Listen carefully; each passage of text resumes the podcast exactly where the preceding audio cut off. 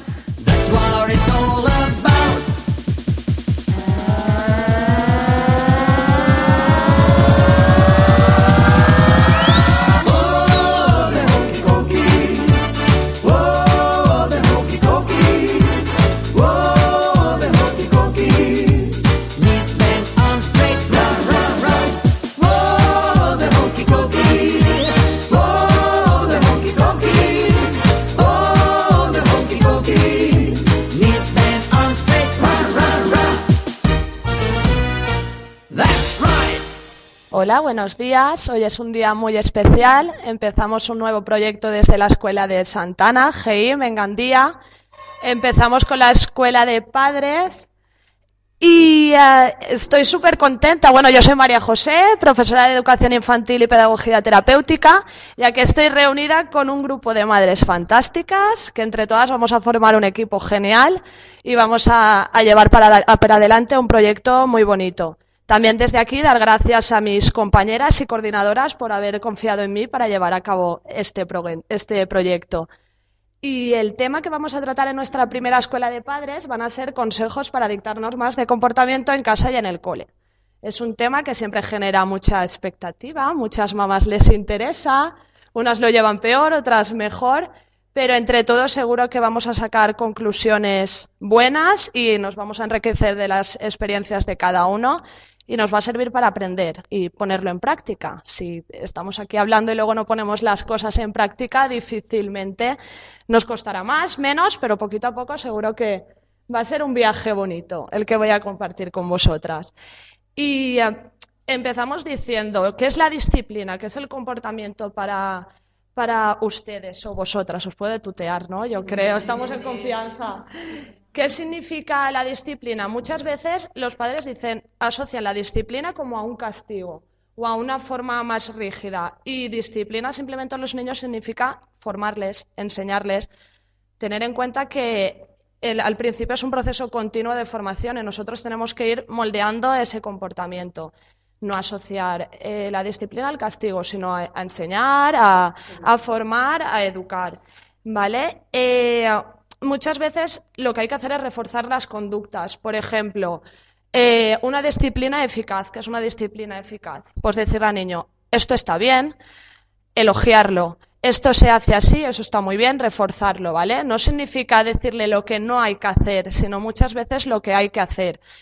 Por ejemplo, hay muchas veces que un niño puede estar la mamá hablando por teléfono y el niño estirando, mamá, interrumpiendo, quiero, quiero, y tú de por favor. Pues no significa de girarte decirle, eh, no se hace esto, espérate, sino Cuando me termina de hablar por teléfono, te atiendo. Y seguidamente, en cuanto dejemos de hablar por teléfono, atender al nene. Luego, para las normas, tenemos que ser súper constantes, flexibles. Luego hay mucho tipo de familias, hay padres que a lo mejor piensan que por tener más autoridad les va a funcionar mejor. Y no es así, creo. Vamos, desde mi experiencia, yo no quiero afirmar nada con rotundidad porque yo creo que la razón no la llevemos nadie ni tenemos un patrón o un guion que es exacto eso. Pero yo creo que sobre todo es tratar a los niños con mucha afectividad, ser súper asertivos, empáticos, de ponernos en el lugar del niño. Es súper difícil, pero ellos al principio son especies nuevas sin moldear que tenemos que ir nosotros poco a poco. ¿Y uh, quién son los niños que a lo mejor luego tienen mejor control, son más autónomos, son más dependientes?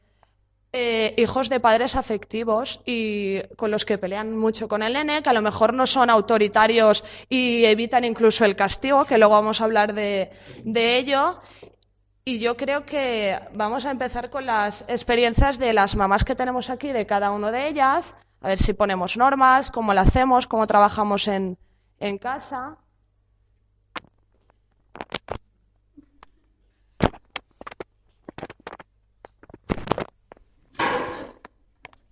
Eh, hola, soy Inma y bueno, pues explicaré un poco las normas que solemos poner en casa.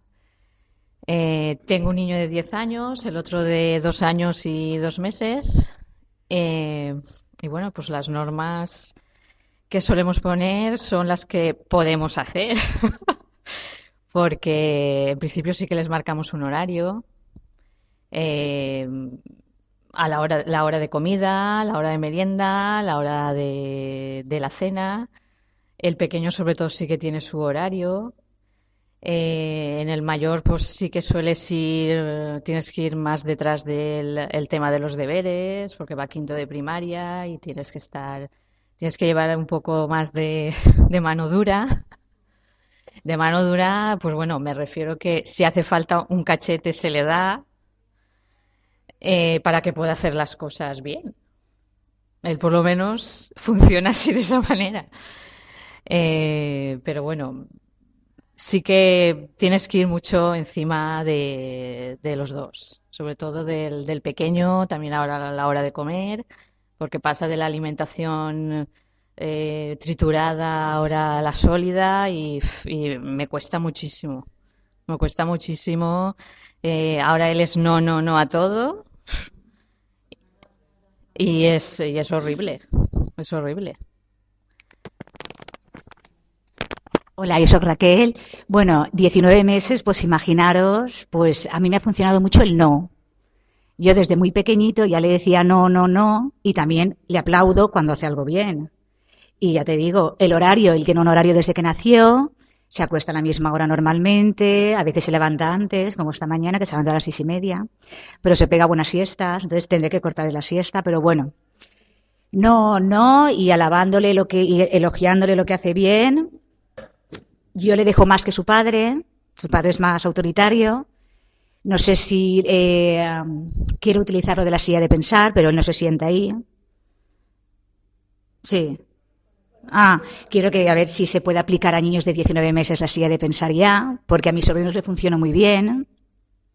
Y no sé, a ver qué me contáis vosotras vuestras experiencias.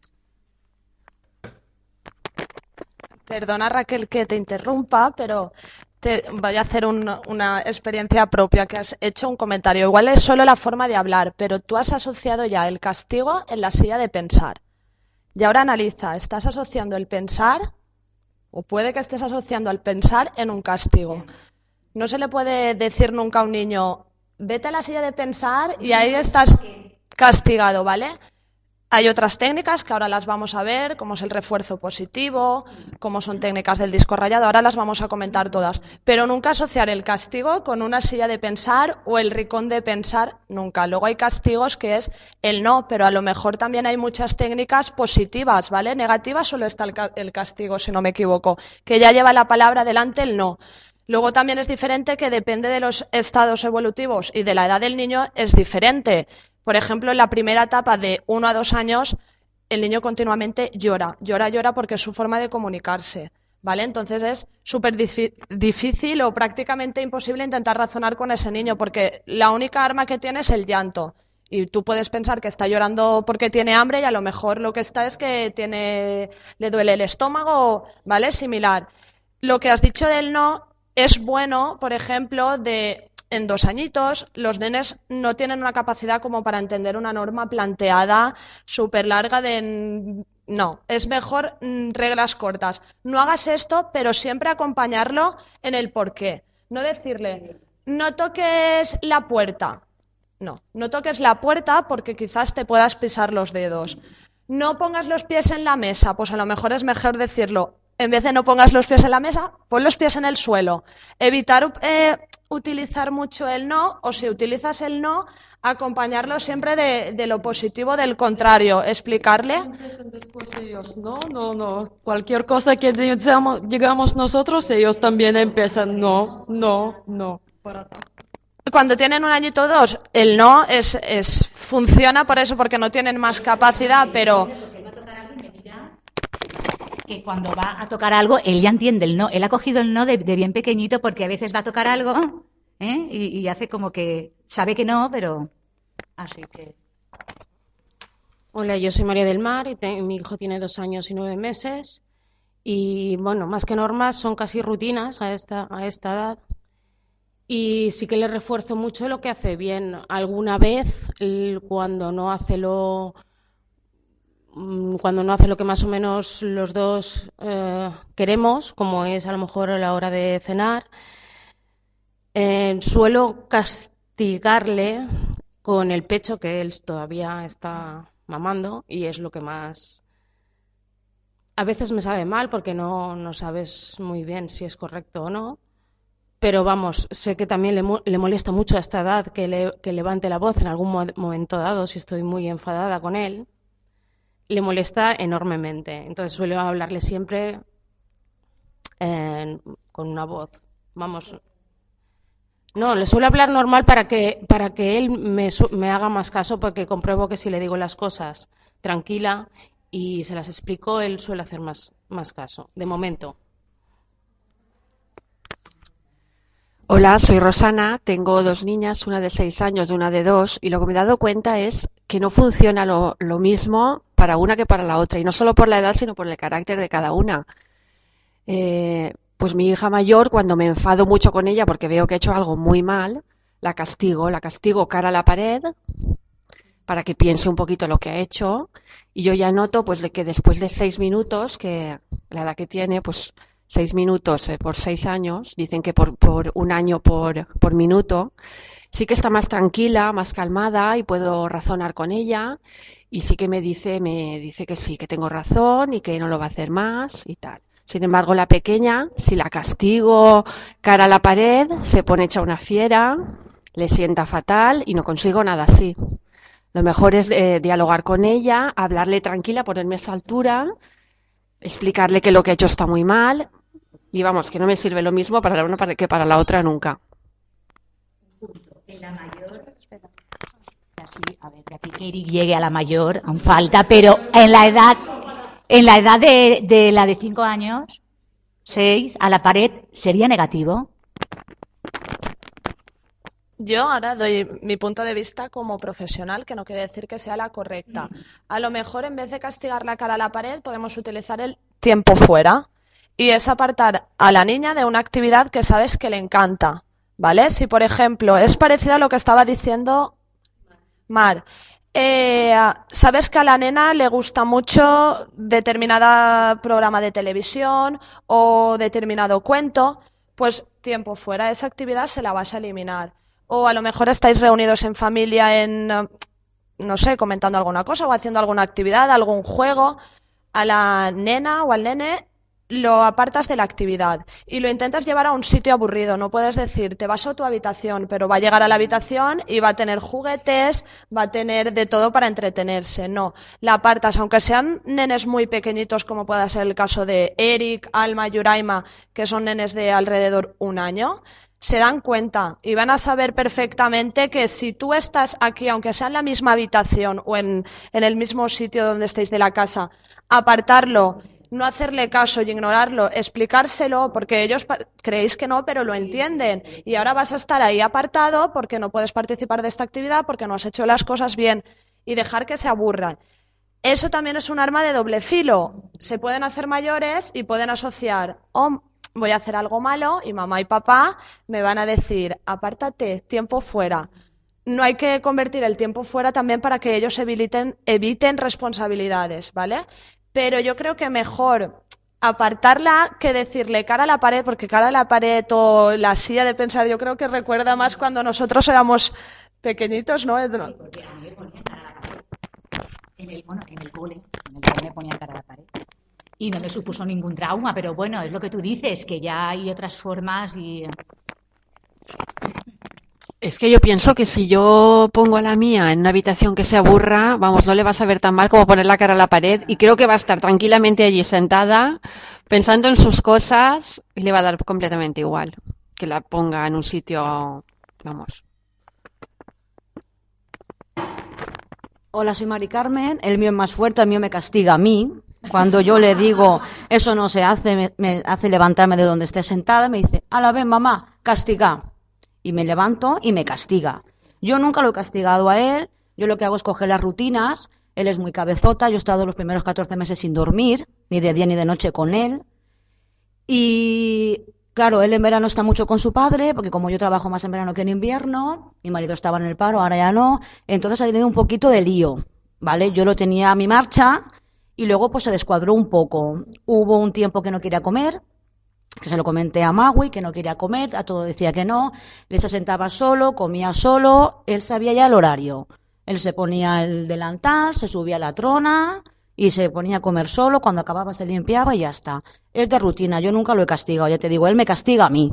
Él cuando ve que no, algo que no le cuadra, se pone todo firme y me castiga. Y castiga todo el que esté en casa. Ahí no se escapa nadie. Y eso que está solito él, no tiene ni hermanos ni nada, pero bueno, él, estamos en casa de mi suegro, los castiga. Estamos donde estemos, da igual quién esté, él coge, lo castiga y andando.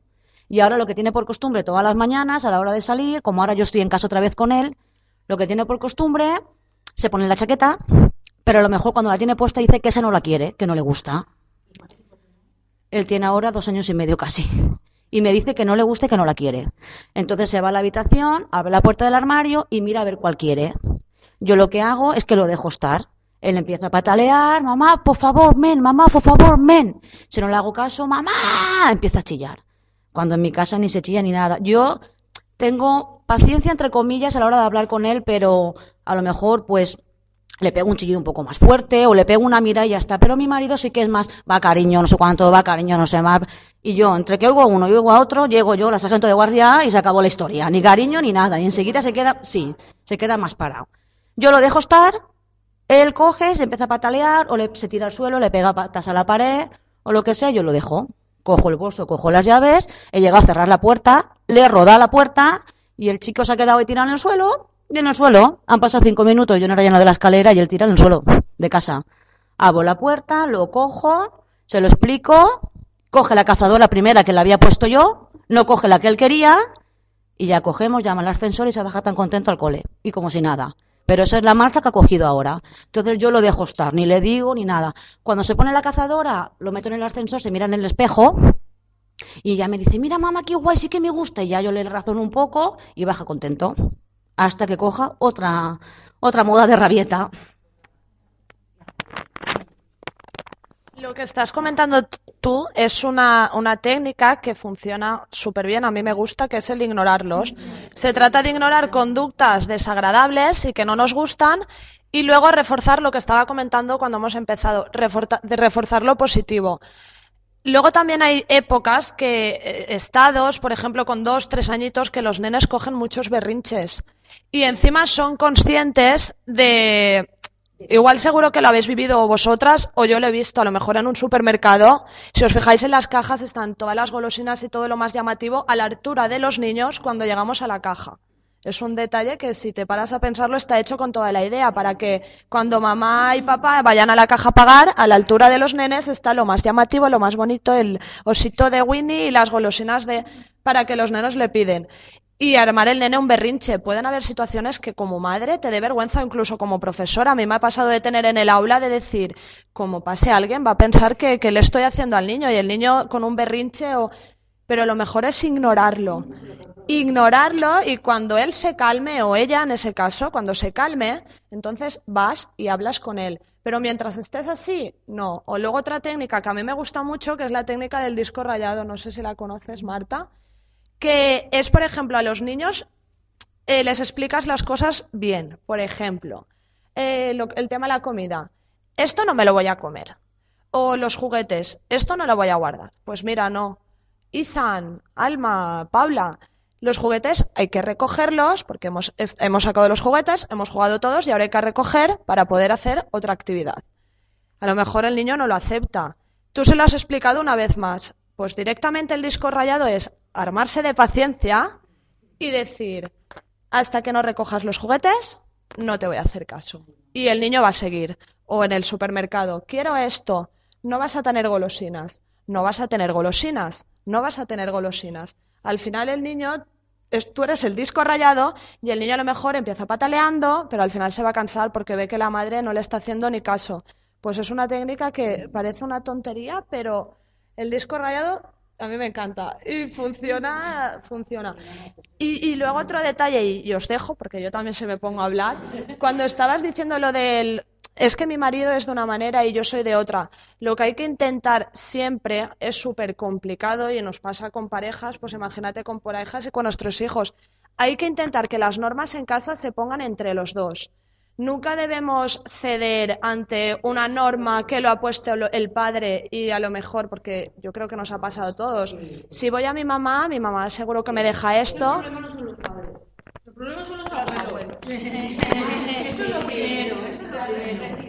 Bueno, yo me llamo Marta y yo por mi trabajo tengo un horario, pues, trabajo restaurante. Entonces, los fines de semana, por ejemplo, el viernes terminé a las 2 de la mañana. Fui a casa de la abuela, recógela.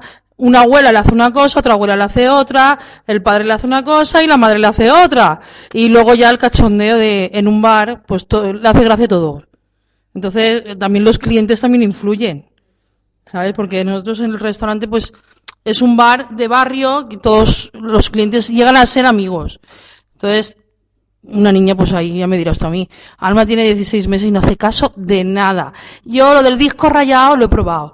He probado también que también leí un artículo que era solo se dice una vez. Tampoco funciona. El problema que tengo yo, uno de los problemas que hace también todos los días es a cada momento se sube en el mueble de la tele. Un día le va a caer la tele. Si no la bajo 20 veces, me quedo corta.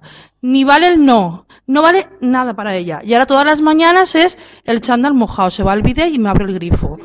Pam. Se mojan las mangas del, del chándal de la guardería. Lo del bidet también. Eso es extremo. A la hora de comer, no sé cómo sentarla. No sé cómo. No ha querido trona desde que nació, vamos. Nada. Fuera. No sabe lo que es estar sentada. Para comer, yo ya la dejo. Pues yo te sigo. A ver, si es que no, no puedo hacer nada. Es que es, es imposible. Eric tiene 19 meses, que no son 16. Pues sobre, le decía 20 o 30 veces que no al día y le aplaudía cuando bajaba, que no era no y ya está. Yo le aplaudo y él aplaude. Yo le aplaudo y él aplaude, se pone contento y sube menos. Hay que tener mucha paciencia. No, no, no. Vas a tirar la tele, te vas a hacer daño. He puesto la mesa ba- bajita esta, como estas que tenemos, enfrente del mueble. Entonces ya no la toca tanto, pero siempre intenta por algún hueco subir. Pero no, no, no, a base de no, no, no, aplaudiendo y tal, y ya no sube tanto. Porque es que es un disgusto. La tele, aparte de que le puede caer encima, él se ponía en- enfrente de la tele grande. Sí, sí, pero es paciencia. Él, hacía lo mismo. Del bidet, sobre decirle que no, que no, que no, ya- ya no lo toca tanto. Es que. Pensar a lo mejor es complicado, no se sientan o tal, son todo rutinas y hábitos que estamos estableciendo desde el cole, desde casa. El detalle que has dicho del bidet a mí me ha recordado al momento del comedor y Alma se queda al comedor. Alma cuando llega aquí ve a todos los compañeros y ella se sienta. Es muy nerviosa porque es muy nerviosa y se mueve mucho, pero tú le dices, Alma, los pies en el suelo. Alma, los pies en el suelo. Y al final, como ve a todos, los pies en el suelo.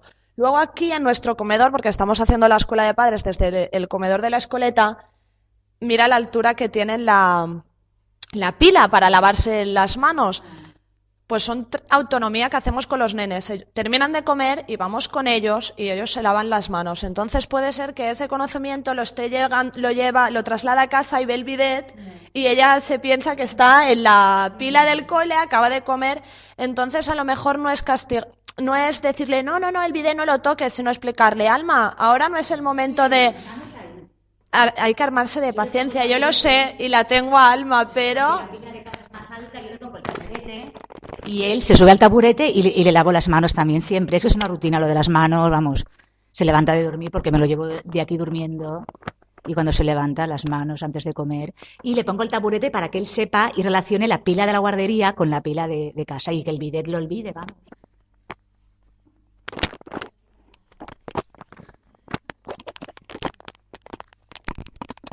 Hola, yo me llamo Lisa, mi hijo tiene dos años y dos meses y uff, ni por dónde empezar. Es un poco bicho, la verdad. Em, yo lo mismo que ella. Mm, tengo mucho problema con que no hace caso, pero, pero para nada. Eh, tú le dices que no 20.000 veces y 30.000 y 40 y nada. Lo que hace es tirar más, tirar más. O sea, y es que encima se gira y te mira y se ríe como con el cachondeo, ¿sabes? Tiene mucho cachondeo. Eh, al final, claro, me enfado, me levanto y lo cojo. eh, eso no. Y le pegas un chillido, pero, pero es que no, no funciona. No me funciona nada, pero nada, ni sentarlo, ni castigarlo sin tele, ni castigarlo sin esto. Es que nada, nada, nada. Lo he llegado hasta castigar sin, sin ver a los abuelos. Pero es que ni, ni por esas, nada, es que no, no funciona nada. Él lo toca todo, todo a la boca, que yo pensaba que eso se tendría que haber pasado ya, pero, pero no, todo a la boca, todo lo rompe. Y ahora con lo que más estoy teniendo problemas es con a la hora de dormir, que no hay manera de que se duerma. Antes tenía su rutina, se bañaba, comía y a la cama a las nueve y media ya estaba durmiendo. Ahora no hay día que no consiga dormirlo antes de la una de la mañana.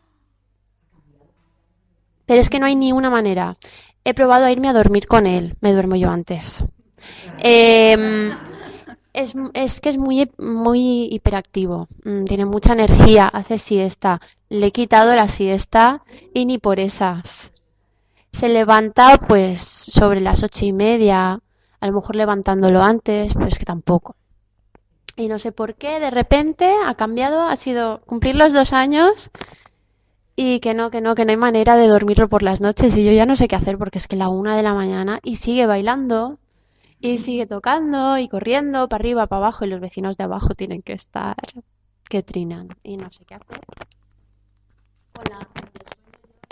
Que yo pienso que igual es, ahí puede ser que el nene esté probando, porque tú puedes establecer unas, unas rutinas y unos hábitos en los, en los hijos, pero el niño siempre te va a probar. Tú puedes establecer las normas, por ejemplo, normas claras, que te des cuenta que el niño lo ha entendido, porque a lo mejor le estás diciendo, no sé, pórtate bien. Para un niño es muy complejo el sentido de pórtate bien. No, o sea, no lo va a entender. O sé buen nene. eh, ¿Y qué significa ser nuevo? Son, ser buen, buen chico o buena chica.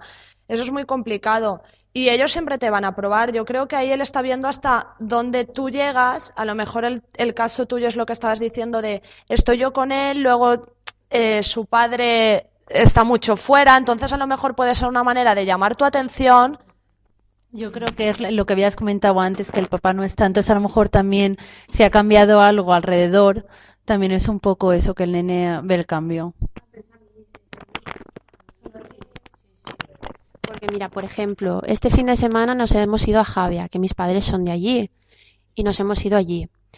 El nene a las nueve y media de la noche ya estaba durmiendo. ¿Por qué?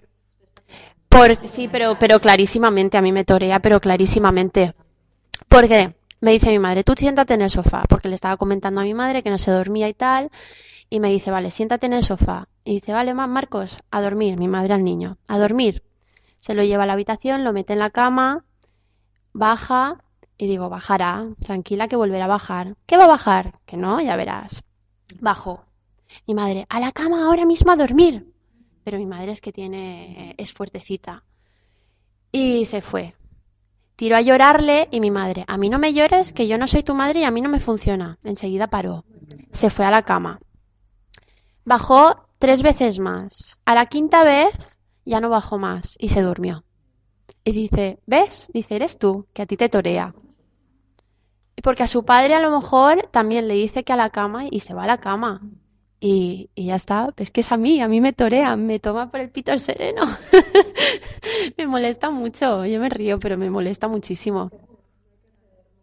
¿Y qué hago? Le, le doy, le, le encierro en la habitación y aguanto por fuera. Es que no, no sé qué hacer ya con el nene.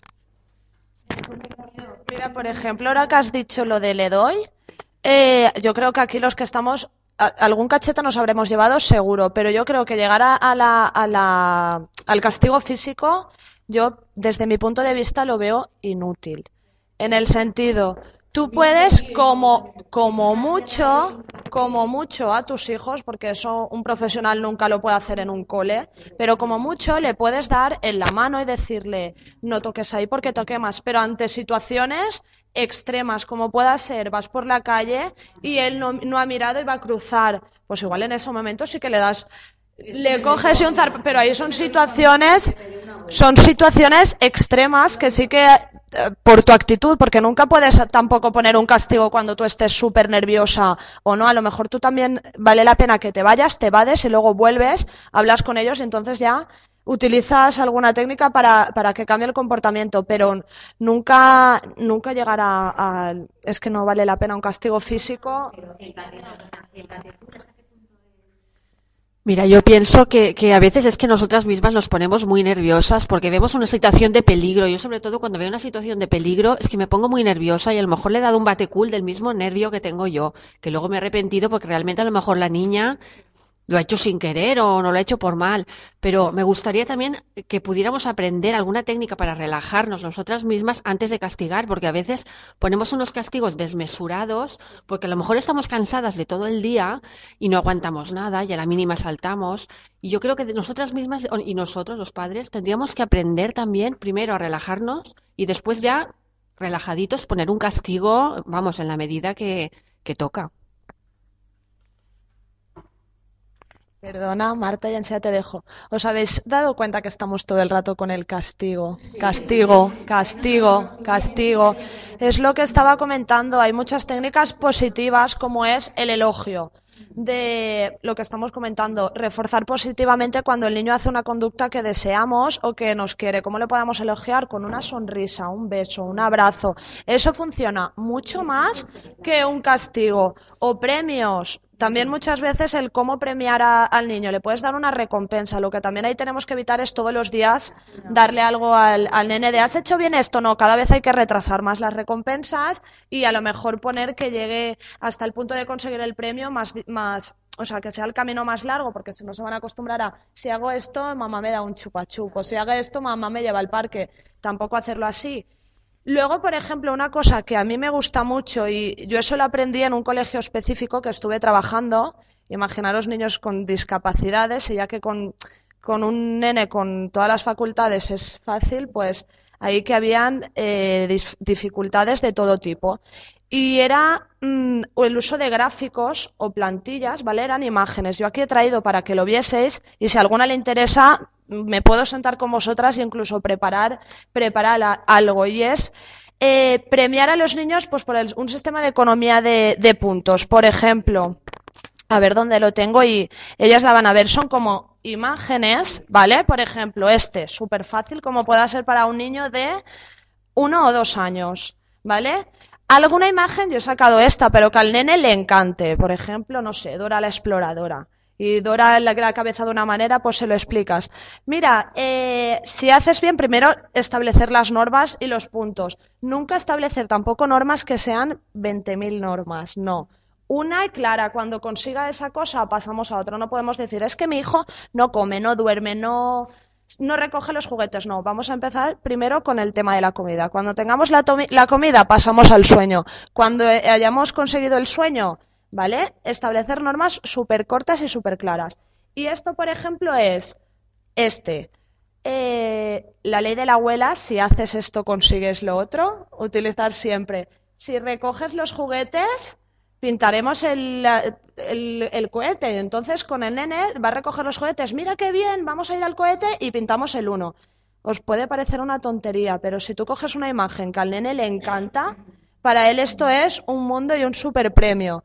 El día siguiente, cada día un- una, una cosa. El día siguiente, sí, otra vez vamos a continuar con los juguetes porque es una conducta que se repite, pero ir eso, imágenes haciendo tal. Luego, por ejemplo, también están los gomets verdes, rojos. Yo aquí lo he utilizado aquí en esta escoleta mucho para el tema del, control de esfínteres. Hacía una tabla, lunes, martes, miércoles, jueves.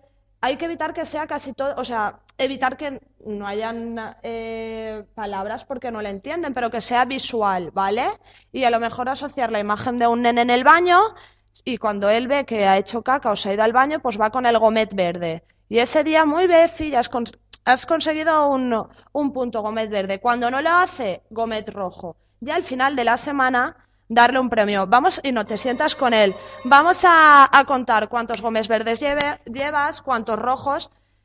Estos gráficos van. No, y. Sí, es, sí, sí, sí, sí, yo. Ella tiene 22 meses y yo cuando se porta bien le pongo en casa el, el gomé verde y cuando se porta mal le pongo el gomé rojo. Sí, y yo ahora también estoy estoy muy contenta con Yurama porque me está cambiando mucho, mucho, mucho. Para cenar ya ella se va solita a su silla, cena con nosotros en la mesa y cuando termina pide ella solita y se quiere ir a la cama. Estoy alucinando con Yuraima. Uf. Ahora, para recoger los juguetes es el problema. Luego está, el tema de las rabietas. Las rabietas que a lo mejor no le das algo, le dices que no, se tira al suelo, empieza a patalear, a chillar, a gritar. Ejemplo claro, cuando vine el viernes, creo que fue, vine aquí y a salir, como se había portado muy bien, estaba muy contento porque le gustaba el centro y tal. Como enfrente hay columpios y a él le encantan, pues nos subimos al, al columpio. Después de 40 minutos nos teníamos que ir y claro, se engancha al columpio que no quiere bajar, al final lo consigo bajar, lo meto en el carro, unos chillidos, unos berridos y la gente mirándome mal, como diciendo, mal guantazo le habrá pegado o algo, ¿sabes? La gente te mira fatal cuando vas. Y yo, y yo, va, cariño.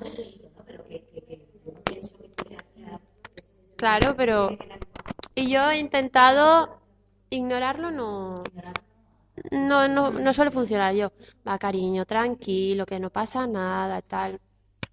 Pero es que no sé, yo es que el- lo de ignorarlo y todo eso, es que me, cuesta, aparte de que me cuesta mucho, porque me cuesta mucho, en casa ya no me cuesta tanto, porque me voy a otra habitación y lo dejo ahí y ya no me cuesta tanto, pero hay veces que sí que cuesta mucho es- escucharlo ahí porque hay, hay veces que coge tal llorera que, que hasta, hasta llega a vomitar. Y claro, Mira, yo lo de ignorar sí que me funciona. Yo lo tengo muy, muy, muy, muy enmadrado. Muy enmadrado. Yo desde que nació iba por la calle y siempre iba, no llorando porque no es llorón, es renegón. Él ahora le salen las lágrimas, pero llora por cocos. Llora porque quiere llorar y llora por llamarme la atención. Entonces yo lo de ignorarle, bueno, eso le duele en el alma. Eso de que no le haga caso y él me llama. Mamá, por favor, ven, mamá, por favor, me, mamá. Y yo me hago dura, dura, dura. Y es que es de la única manera que lo he conseguido todo. Lo que sí que es verdad que has dicho antes, los de los abuelos, yo noto muchísimo cambio. Muchísimo. Cuando voy a una casa y cuando voy a otra. Cuando voy a una casa es un comportamiento, hay más. Tienen los primitos, es diferente. Y es mi madre, ha criado más, es diferente. Cuando voy a casa de mi suegra es el único que hay. No hay más. Entonces él, él, cuando ya ve que vamos de camino a casa a mi suegra, es que le cambia hasta la cara, como diciendo, aquí soy el rey del mambo, voy a hacer lo que me da la santa gana. Si le pongo para comer esto, él dice que no, que eso no quiere y enseguida le sacan otra cosa, o le dan otra cosa, o le dan otra cosa, y el tío se guasea de mí todo lo que quiere y más. Entonces yo lo que hago, antes de salir de casa, entonces yo lo que hago antes de salir de casa es ya mentalizarlo dónde va a ir. Y yo, por ejemplo, desde que él nació le pongo mucho el cantajuegos. A él le encanta. Él lo tengo hasta en el móvil. Entonces yo tengo todas las rutinas, como te he dicho, no lo castigo, pero lo hago como un medio chantaje. Por ejemplo, yo ayer sabía que íbamos a ir a ver Peter Pan, como hace dos semanas fuimos a ver el cantajuegos, a ver Reward, y como sé que le encanta, que eso a él le encanta, entonces yo le digo, ya toda la semana lo voy preparando. Cuando veo que le cojo una rabieta, pues ya le digo, como sigas así, devuelvo las entradas. El hecho, aquí tenía ventaja porque las entradas las tenía Magui, su seño, y yo las llevaba, me las bajaba por la mañana. Digo, como hagas cualquier trasta, te lo digo que la mamá devuelve las entradas, ¿eh? Y no vamos al cantajuegos.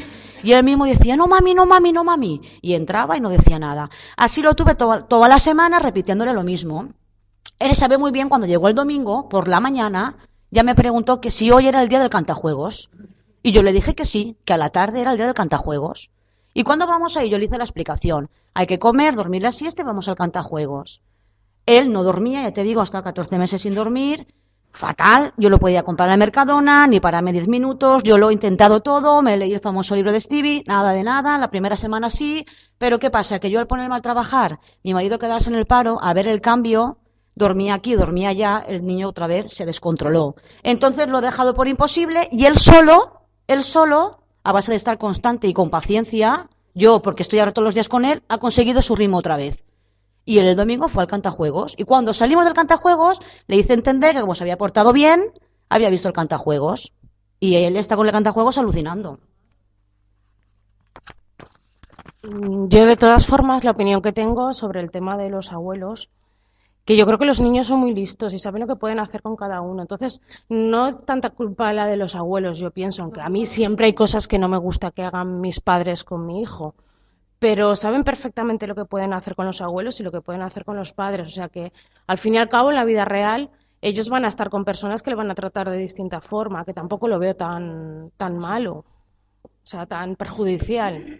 Eh, unas costumbres en un sitio, en una casa y en otras otra. No creo que, que haya que machacar tanto a lo mejor a los abuelos a veces, ¿eh? A veces.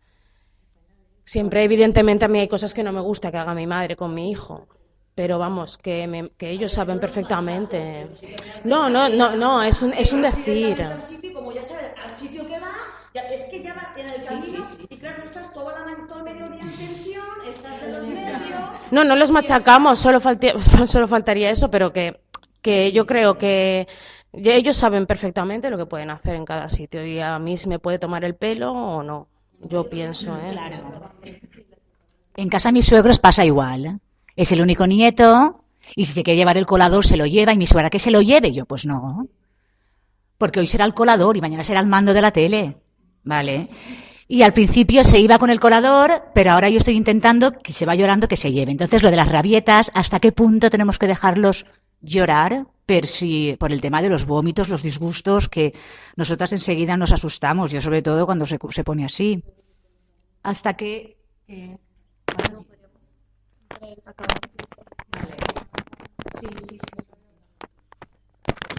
Bueno, soy Inma, la mamá de Yuraima. Y bueno, yo lo que estaba diciendo que mi Yuraima ahora está cambiándome, pero al 100%. Aún sigue con sus rabietas y es muy cabezona y él no. Y pegarla a la mamá, eso lo tiene, que siempre tiene la mano para la mamá. Y yo lo que hago es pasar de ella. Paso de ella y ya cuando, cuando le pasa la rabieta, ya le intento hablar con ella y eso. Bueno, y eh, ayer pues la castigué y se fue a dormir.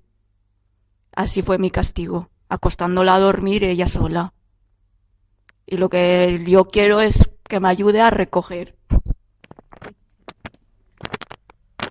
Pues hola, soy Elitza, la madre de Teddy. Pues mi trabajo en casa con ellas también es castigar, como todas las madres, pero últimamente las castigo las dos juntos. Da igual quién que haga, las dos a la pared, llorando y después están pensando cada una y hablando entre las dos. Tú por qué lo has hecho, ahora estamos las dos para que aprenden que, que si haga algo, lo haga no solo por ella y por otras personas y así que van bien con todo el mundo al- algún día, que no son solo ellas. así, castigando. Hola, yo me llamo Narda y tengo, pues tengo cinco hijos. Tengo una situación en casa, pues eh, complicada, bueno, complicada porque son todos muy pequeños. La mayor tiene prácticamente cuatro años y son todos muy seguidos. Tengo dos en el centro, Ángel de 19 meses y, José de dos y medio, un poquito más. Este, mi situación, pues yo parto de, de mis errores como madre y com- com- como matrimonio. Hemos aprendido mucho de nuestros errores. Con nuestros tres primeros hijos ya nos vimos este, que se nos iba el tema, que, que no podíamos controlar muchas cosas porque entran muchos factores que son muy seguidos. Yo nunca he visto como un problema este, el, el tema de, de que los hayamos tenido tan seguidos y de todas las críticas que me he podido llevar por ello, este, sino que, que hemos partido de ahí para buscar ayuda, para poder tratar también el tema de los celos, todo se puede tratar. Y hemos empezado a buscar ayuda. Hemos ido a un sitio, a otro, nos han ayudado y es lo, a partir de ahí, pues es lo que intentamos, trabajar en una misma línea con mi marido, que es complicado. Yo las estoy oyendo a todas y he pasado por, por todo. Y sí que es complicado, pero si tu marido está al lado tuyo y tú al lado de tu marido, parece que sea, o sea, se- se- es llevadero. Es llevadero en el sentido de que he pasado por las pataletas que habéis contado todos, por la complicación en el tema de las comidas, el control de los esfínteres, bueno, todo esto.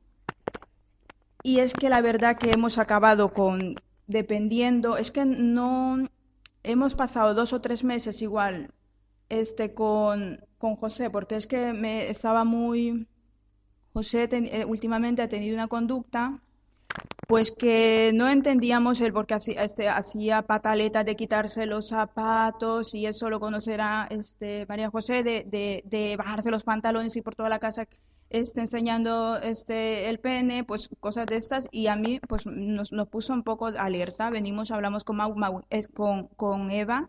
Eva, José esto lo hace en, en el cole y Eva me dijo, pues no, ella esa actitud aquí no la tiene.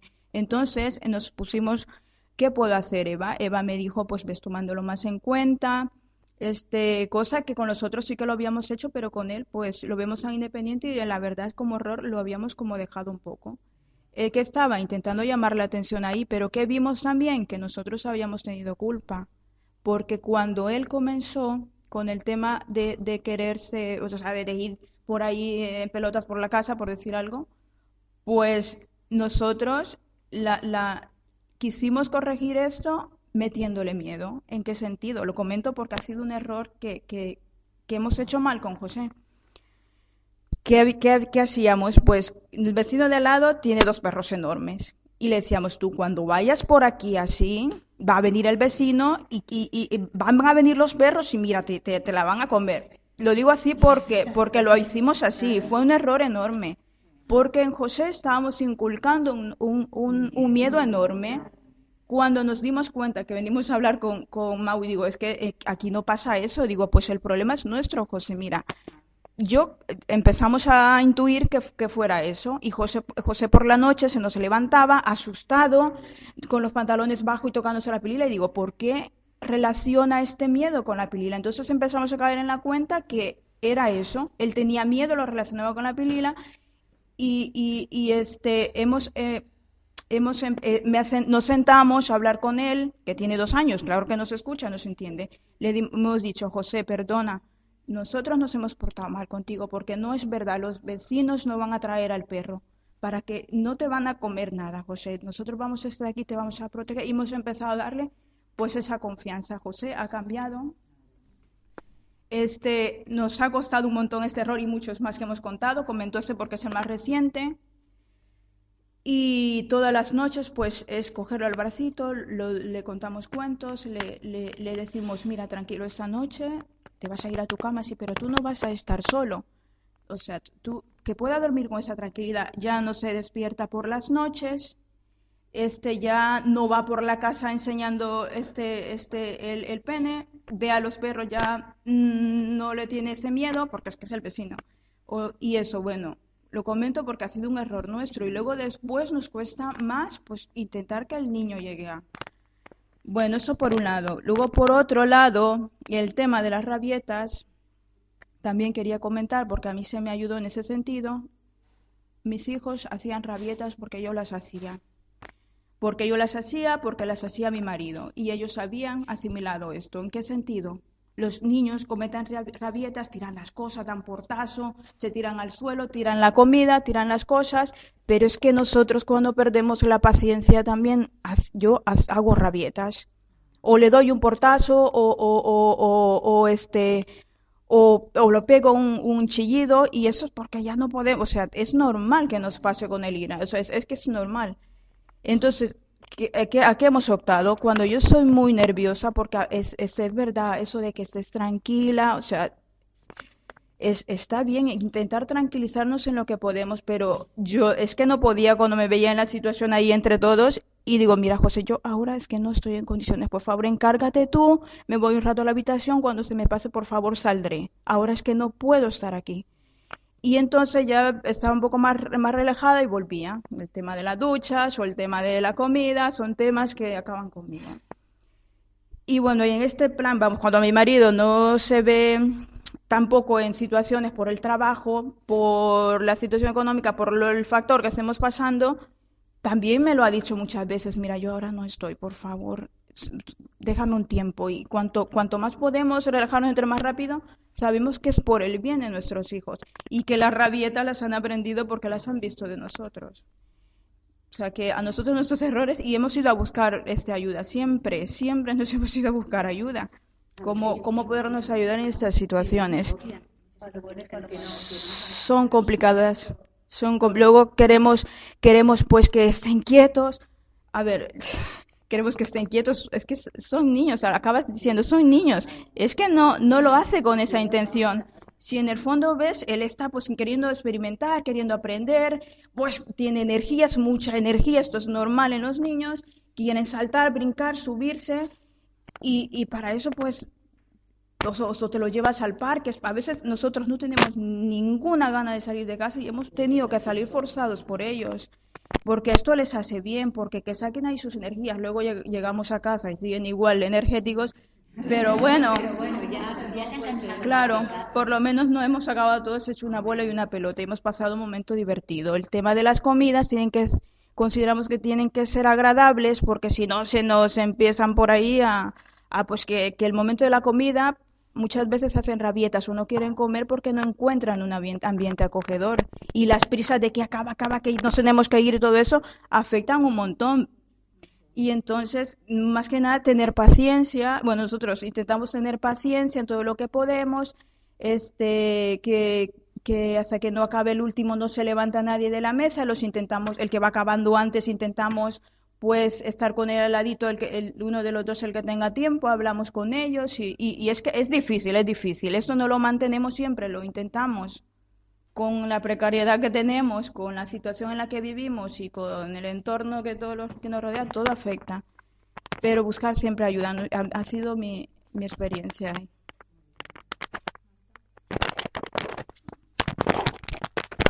Bueno, yo, la verdad que ha sido muy interesante lo tuyo, porque para ponerlo en práctica también. Alma es una niña que, que se distrae enseguida con cualquier cosa, no está quieta. Entonces, eh, lo del tema de dormir, a mí me pasaba lo mismo. Yo le sigo dando el pecho a, a Alma. Entonces, para dormir, ¿yo qué hacía? Porque como no podía con ella, pues ya optaba por irme a la habitación, a mi cama, que es grande, me quitaba la parte de arriba, y ella iba de, de teta en teta. Digo, bueno, pues ya caerás de sueño. Pues no, bajaba de la cama. Se quedaba con los ojos cerrados dormida y como ella veía que se iba a quedar dormida, se bajaba de la cama y se ponía a jugar. Y yo decía, pero bueno, es que ya no me vale el que esté la habitación oscura, porque yo al principio, claro, al estar todo el día enganchada al pecho, pues estaba acostada en la cama dando la teta, nueve meses que he estado sin trabajar, pues genial, pues estaba con la tele encendida. Cuando llegó la opción de decir, pues mira, vamos a, cambiar, y, dormía bien, ¿no? siempre ha sido una niña que dormía bien. Pero fue al, al decir, no, no está bien que la niña duerma con la tele encendida, con luz encendida, vamos a cambiar. Pues no. Fue totalmente al contrario, lo de la tranquilidad para ella, nada. Entonces ahora la única manera que se queda dormida, termina de cenar, ya me busca la teta en el salón con la tele encendida, encendida, la luz encendida, se queda soba. Y de ahí va a la cama. Pero ella, la tranquilidad, nada.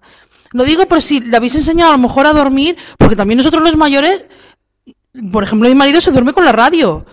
Eh, gente con la tele. Entonces, si ella desde recién nacida ha aprendido a dormir con el murmullo de la tele, el silencio no le vale, es que no le vale. El- al contrario, lo relaciona, el estar yo acostada en la cama y, y con, para que ella pueda mamar, lo relaciona con el jugar también. Cuando ella ve que se va a quedar dormida, se baja de la cama a jugar. La cojo y otra vez se engancha la teta.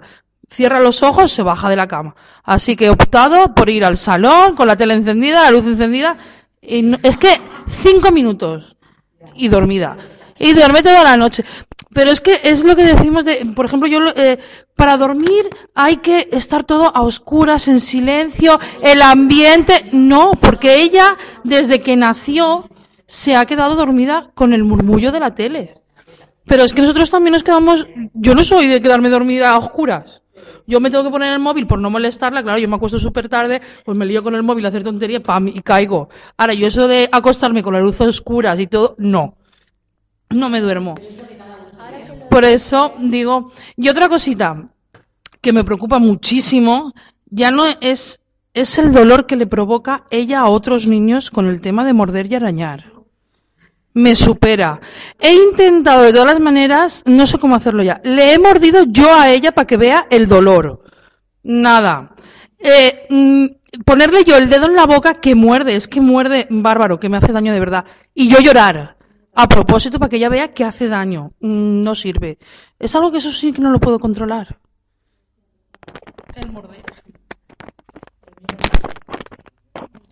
Eh, bueno, primero, cuando estabas diciendo lo de la, así hago las dos cosas, lo de la televisión a la hora de dormir también, quieras o no, bueno, lo estábamos comentando, que ellos lo imitan todo. Entonces, si en vuestra casa siempre os habéis dormido con la tele, eh, o con el móvil o con la radio también.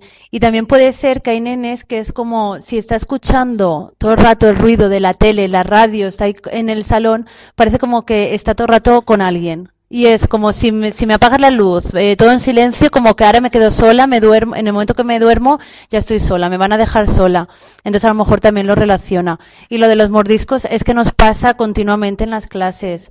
Es una cosa, son unas eh, son épocas que pasan los nenes, es decir, y a lo mejor hay algunos que les dura más, otros les dura menos, pero que, que es como ellos no pueden expresarse a lo mejor, entonces son reacciones que tienen de, del tema de morder. Nosotros, por ejemplo, sí que les decimos que no muerdan, por ejemplo, nosotros morder nunca les mordemos. Sí, porque yo sí que he oído a varias madres que han dicho, yo le he mordido para que ella vea que hace daño. Es decir, ella sí que sabe que hace daño. Lo que pasa es que son como reacciones que a esa época, sí, Sí, sí, sí. No es como, no te puedo, a lo mejor no te puedo llamar o no te puedo decir tal, pues te muerdo. Tú me molestas, te diré, son, sí, es una manera de comunicación de todo, todo lo, la mayoría pasa por ahí. No, en el aula de un año también pasa muchísimo. Sí, en nosotros es, sí, nosotros, no, nosotros está, en las aulas.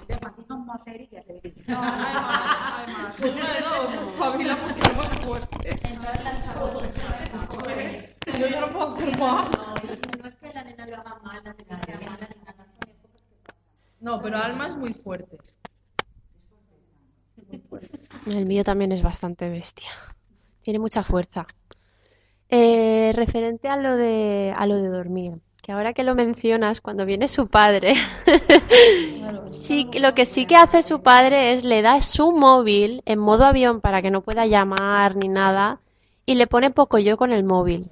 Y, es- y se, y se queda en la cama y se duerme al final. Pero claro, y yo, y yo sí, yo lo que hago es lo meto en la cama, a lo mejor le dejo la luz puesta o la luz del pasillo o algo, pero es que enseguida se baja y viene a buscarme. Mamá, y me coge de la mano. Y él lo que, lo que sí que le tiene mucho amor, mi hijo, es a la lavadora. Que para despegarlo de la lavadora tiene tela. Sí, pues igual tengo que probar eso, a lo del móvil también. Pero claro. Es que eso es chantaje. Es chantaje, ¿no? A ver, comentas de, ya, pero comentas de ponerle todos los días el poco yo para que se duerma. Siempre es mejor intentar, a lo mejor, no, yo por ejemplo no lo hago. A lo mejor en vuestro caso, en el caso de Marta, era porque la nena ya, estamos diciendo que ya se ha acostumbrado como a dormirse de esa manera, los papis también lo hacen igual, y parece que lo relaciona que le vas a dejar sola. Lo bueno también sería el cambiar todos un poco, pero suave. Y después, por ejemplo, en vez de a lo mejor lo de poco yo y todo eso, el, el, el contarle cuentecitos, el estar un ratito. es decir, es- de todas maneras, te quería preguntar antes, has dicho que va a empezar la escoleta. Antes no estaba en la escoleta. Estaba en otra. Ah, vale, lo digo porque hay veces que, que cuando empiezan las rutinas en la escoleta, después si las continuamos en casa también cambia un poquito todo el, sí, que se nota, el- pero no, me estás diciendo que no. Digo, porque los, como los oyentes no lo ven. Vale, no, porque hay veces que sí que, sí que se cambia el, cuando empiezan en la escoleta, que todo sigue una rutinita, después lo bueno también es que en casa continúe la, sí, continúe la rutina. Te quería preguntar, y sobre ir a la escoleta no cae muerto por la noche. Porque yo eso en el mío, en Xavier también me pasaba. En Xavier también me pasaba eso, que sobre la una de la mañana, doce y media, no se dormía. Y entonces, claro, yo intentaba, digo, voy a, a cambiar la, marcha, a ver si le- leyendo un cuento, pero el, el cuento era el cachondeo padre. Se me subía arriba, se bajaba, tal. Y entonces decidió él coger el cuento. Contarlo él, mirárselo, dos años y dos meses tiene. y, se duerme ya así. O sea, yo lo dejo en la habitación. yo lo dejo en la habitación solo con el cuento. Yo lo dejo en la habitación solo con el cuento. Se me baja de la cama, viene a buscarme, viene a buscarme y yo lo vuelvo otra vez a dejar, otra vez con el cuento. Como no llora.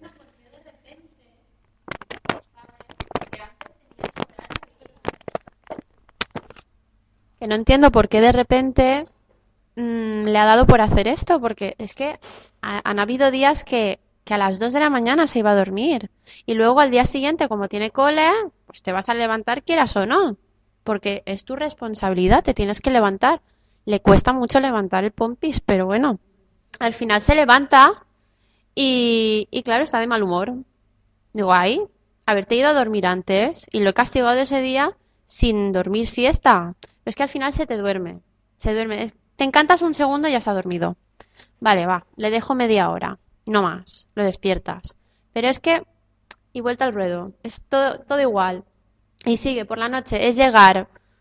Pues ocho y media, nueve. Nosotros cenamos sobre las nueve o por ahí. Pero es llegar las nueve y hace, y hace ting y ya está, bailando, que si esto, que si lo otro. Le encanta bailar. Se pasa, se pasa el- la noche bailando. Yo, sí, lo meto en la cama y eso, pero es que no.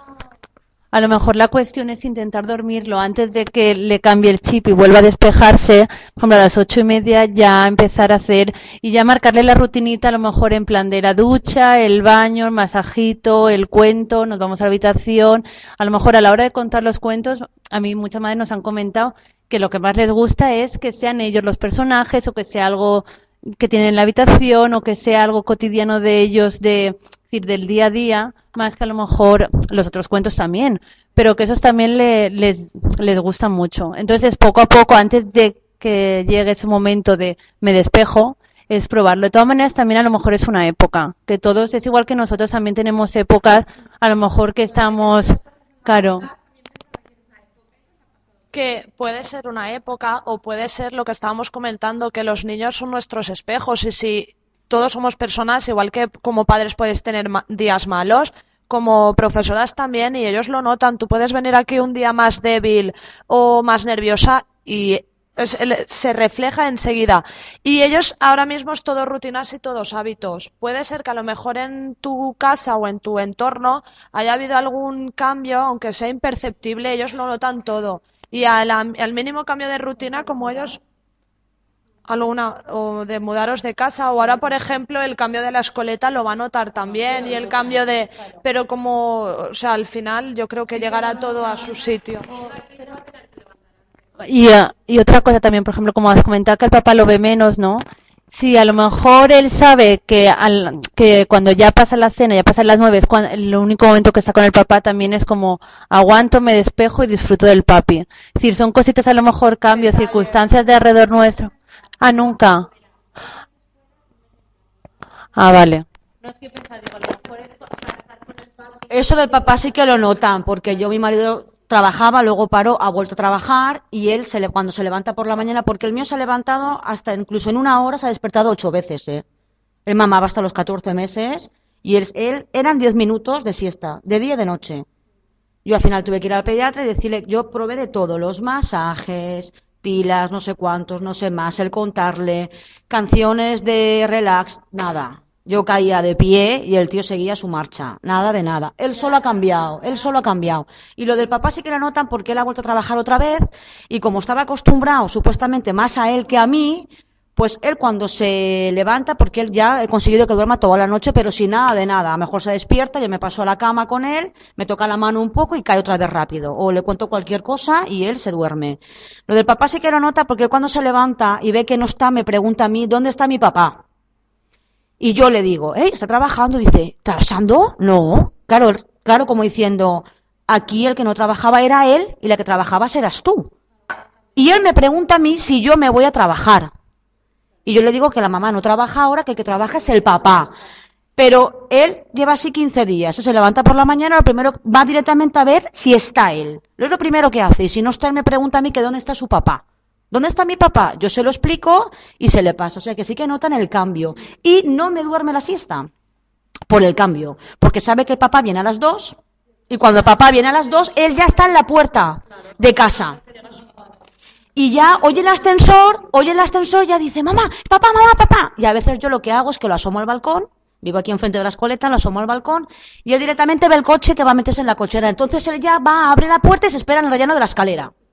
Y como el padre cuando abre el ascensor ya lo coge y esto y lo otro, pues él para él, el rato ese, los 45 minutos, es una juerga tremenda. Y baja sin dormir la siesta. Cosa que antes la dormía. Es el cambio que ha notado ahora de que yo estoy en casa, el papá no está y espera que papá venga a las 2 del mediodía para estar con él. Pienso yo que a lo mejor le puede pasar eso. Lo hicieron a traición, porque como cogió, la primera vez cogió rabieta y una llorera impresionante, papá, papá, como si se lo secuestraran igual. Eh, la última vez lo que hicieron fue llevarse al niño mientras aquel se iba, vamos, a traición como si no se hubiese ido. Sí, desapareció. Todas las mañanas se despertaba buscando a su papá por todas partes y yo esta vez querían hacer lo mismo y dije yo, no, que vea que se vaya su padre porque luego duerme mal, eh, lo busca por todas partes, me abre todas las puertas, todos los armarios buscando a su papá que no está. Y yo no, porque me lo vais a traumatizar. Y esta vez sí que, y ya, esta vez no ha preguntado por su papá, ya sabe que su papá se ha ido y que ya volverá. Yo se lo explico todos todos los días, a lo mejor me dice, papá, yo, papá, papá está en el barco, papá ya vuelve, en, en un mes vuelve. Ah, pero no lo busca, esta vez no lo busca. Es que claro, a traición. Eso nos pasa, yo creo que, bueno, en todas las escuelas, en la puerta de la escoleta, que hay veces hay nenes que les cuesta más el despegarse de los papás. Entonces hay veces que a lo mejor los padres se dicen, va, pues cuando se despiste me voy. Y es peor, es, es en decirle, eh, pues me voy a trabajar, tú te quedas aquí, después mamá o papá vendrán a recogerte, pásatelo bien. Que eso hay veces que, que decimos, va, pues se gira, aprovecho, me voy corriendo, no me ha visto y tal. Entonces el nene se queda peor, porque a veces es como diciendo, me ha abandonado. Pues pla- se gira, ya no sé, dice, me ha abandonado, me ha abandonado, me he quedado aquí, estoy muy bien en la escoleta, pero, ¿sabes? Entonces siempre, claro, siempre es, me voy a trabajar, tú te quedas aquí, vas a jugar, pásatelo bien, y después vendré a, pues a la hora de comer o a la hora de la tarde y nos iremos al parque. Es decir, que aunque parece que sean pequeñitos y no los entienden, esa explicación siempre es buena más que el girarse y desaparecer, como lo que comentabas tú. Yo, mi hija, al principio de venir a la escoleta lo pasaba muy mal. Estaba, estuvo un mes llorando y cogiéndose hasta que cambió el chip de repente y yo creo que fue establecer una rutina al dejarla siempre en la escoleta, darle un beso, un abrazo y decirle, "Des- dentro de un ratito vendrá la mamá por ti. El beso y el abrazo, vamos, eso que no falte nunca. Y desde entonces que se queda súper contenta. Es, vamos, es establecer una rutina y que ella vea que Si va la rutina es que luego vas a volver a por ella. Pero irte y dejártela cuando no te ves es lo peor que puedes hacer. Eh, mira, es que yo quería hacer un hincapié eh, sobre el tema de la alimentación. Eh, claro, antes de cumplir los dos años, es que me comía de todo, como hemos dicho antes. Claro, es que comía de todo. Y él solo, y él solo. Y él solo. Nunca ha querido que se lo diera yo. Y ha sido cumplir los dos años de Navidad aquí, y es que no aclararme. O sea, si le pones el arroz, a lo mejor se deja el arroz, se come el pollo. Otro día no. Es que te dicen, no, no. Se, se, se enrabia y no. Entonces te señala la nevera, te señala la despensa, a lo mejor que están los cereales que tú comes. Entonces, claro, yo no sé qué hacer en estos casos. Si pasar del tema y dejar que pase hambre, o darle, mm, ir dándole cosas, o porque claro, te sabe mal que dices, es que no come. O sea, es que la comida de hoy no va a comer, ni la de mañana, la merienda sí, porque ya, pues claro, ya tiene hambre, ya come bocadillo, ya tal. Entonces, no- eh, en esos casos no sé qué hacer. No sé si es que, o sea, no darle de comer o darle, pues mira, quesitos o fiambre o esto o lo otro.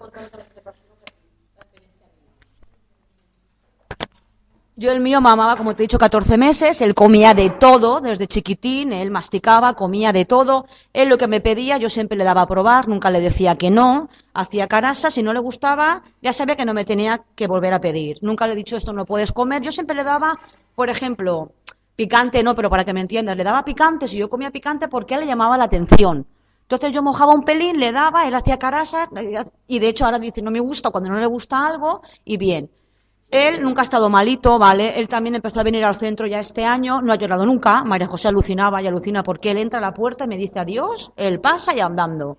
Lo que sí que noto el cambio es cuando vengo yo, o venimos mi marido y yo, a mi marido como que lo ignora, no, cuando él lo traía y lo recogía, porque yo trabajaba, ya te digo, era el papel diferente. Y ahora, si venimos los dos, a él lo mira, pero como diciendo, pues vale, estás ahí, pero no. O sea, se viene conmigo. Es que es, es depende, son, ya te digo, las etapas y conforme ellos van pasando el momento, van viviendo, conforme tiene ese panorama en casa.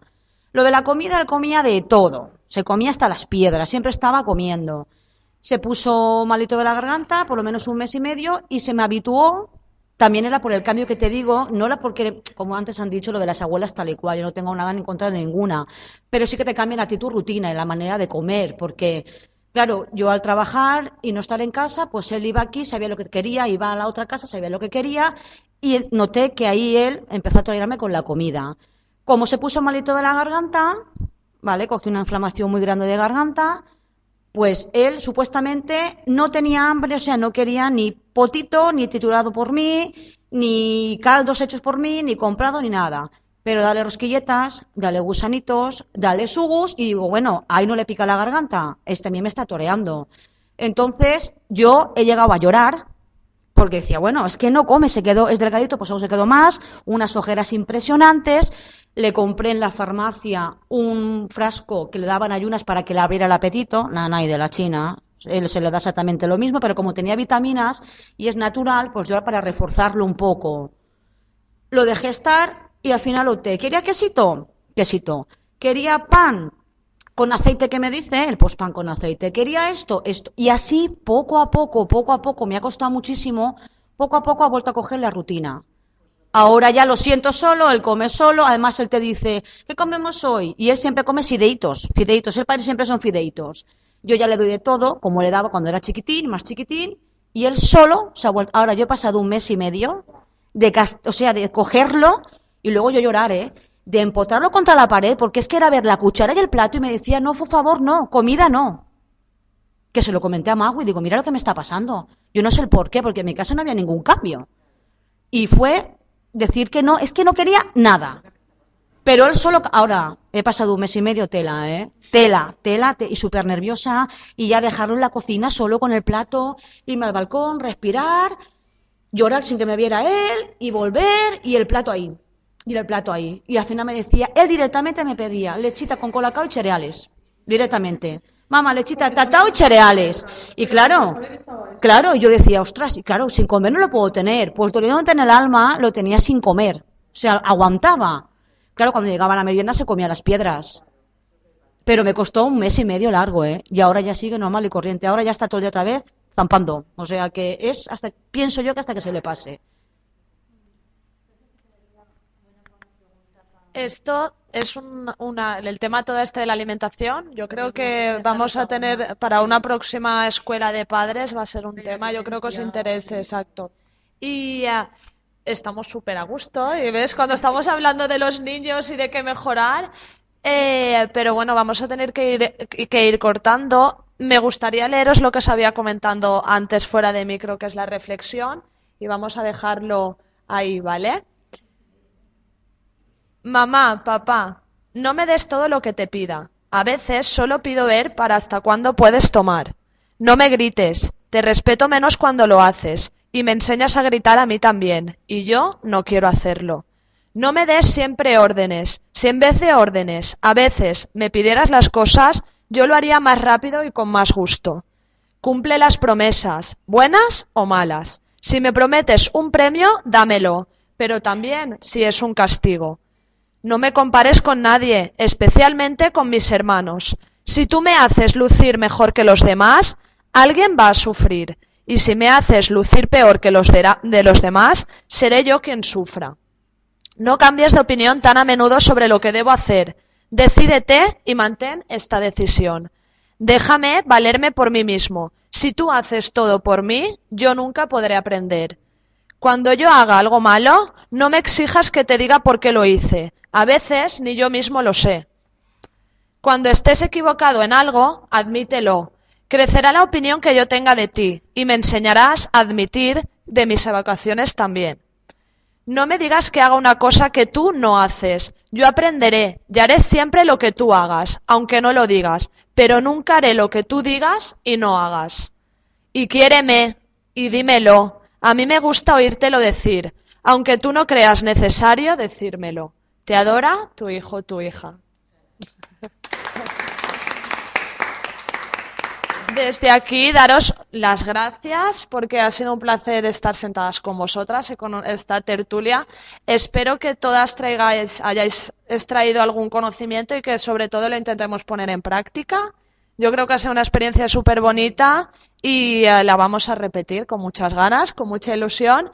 Haremos una sesión al mes y hoy, por ejemplo, ya yo creo que han salido cositas que ya las voy a tener en cuenta para próximas sesiones. Y nada, deciros que desde aquí, eh, si queréis hacer un, regalo al- a vuestros compañeros o a padres de otras familias del centro, decirles que vengan y que aquí vamos a aprender y vamos a, a sacar buenas conclusiones. Y yo creo que solo con, un con el objetivo de que nuestros hijos y nuestros alumnos, que son también nuestros pequeños también, al final ya son muchas horas, pero que mejoren y, y van feliz. Y nada más, no digo un adiós, sino hasta luego y gracias por haber venido.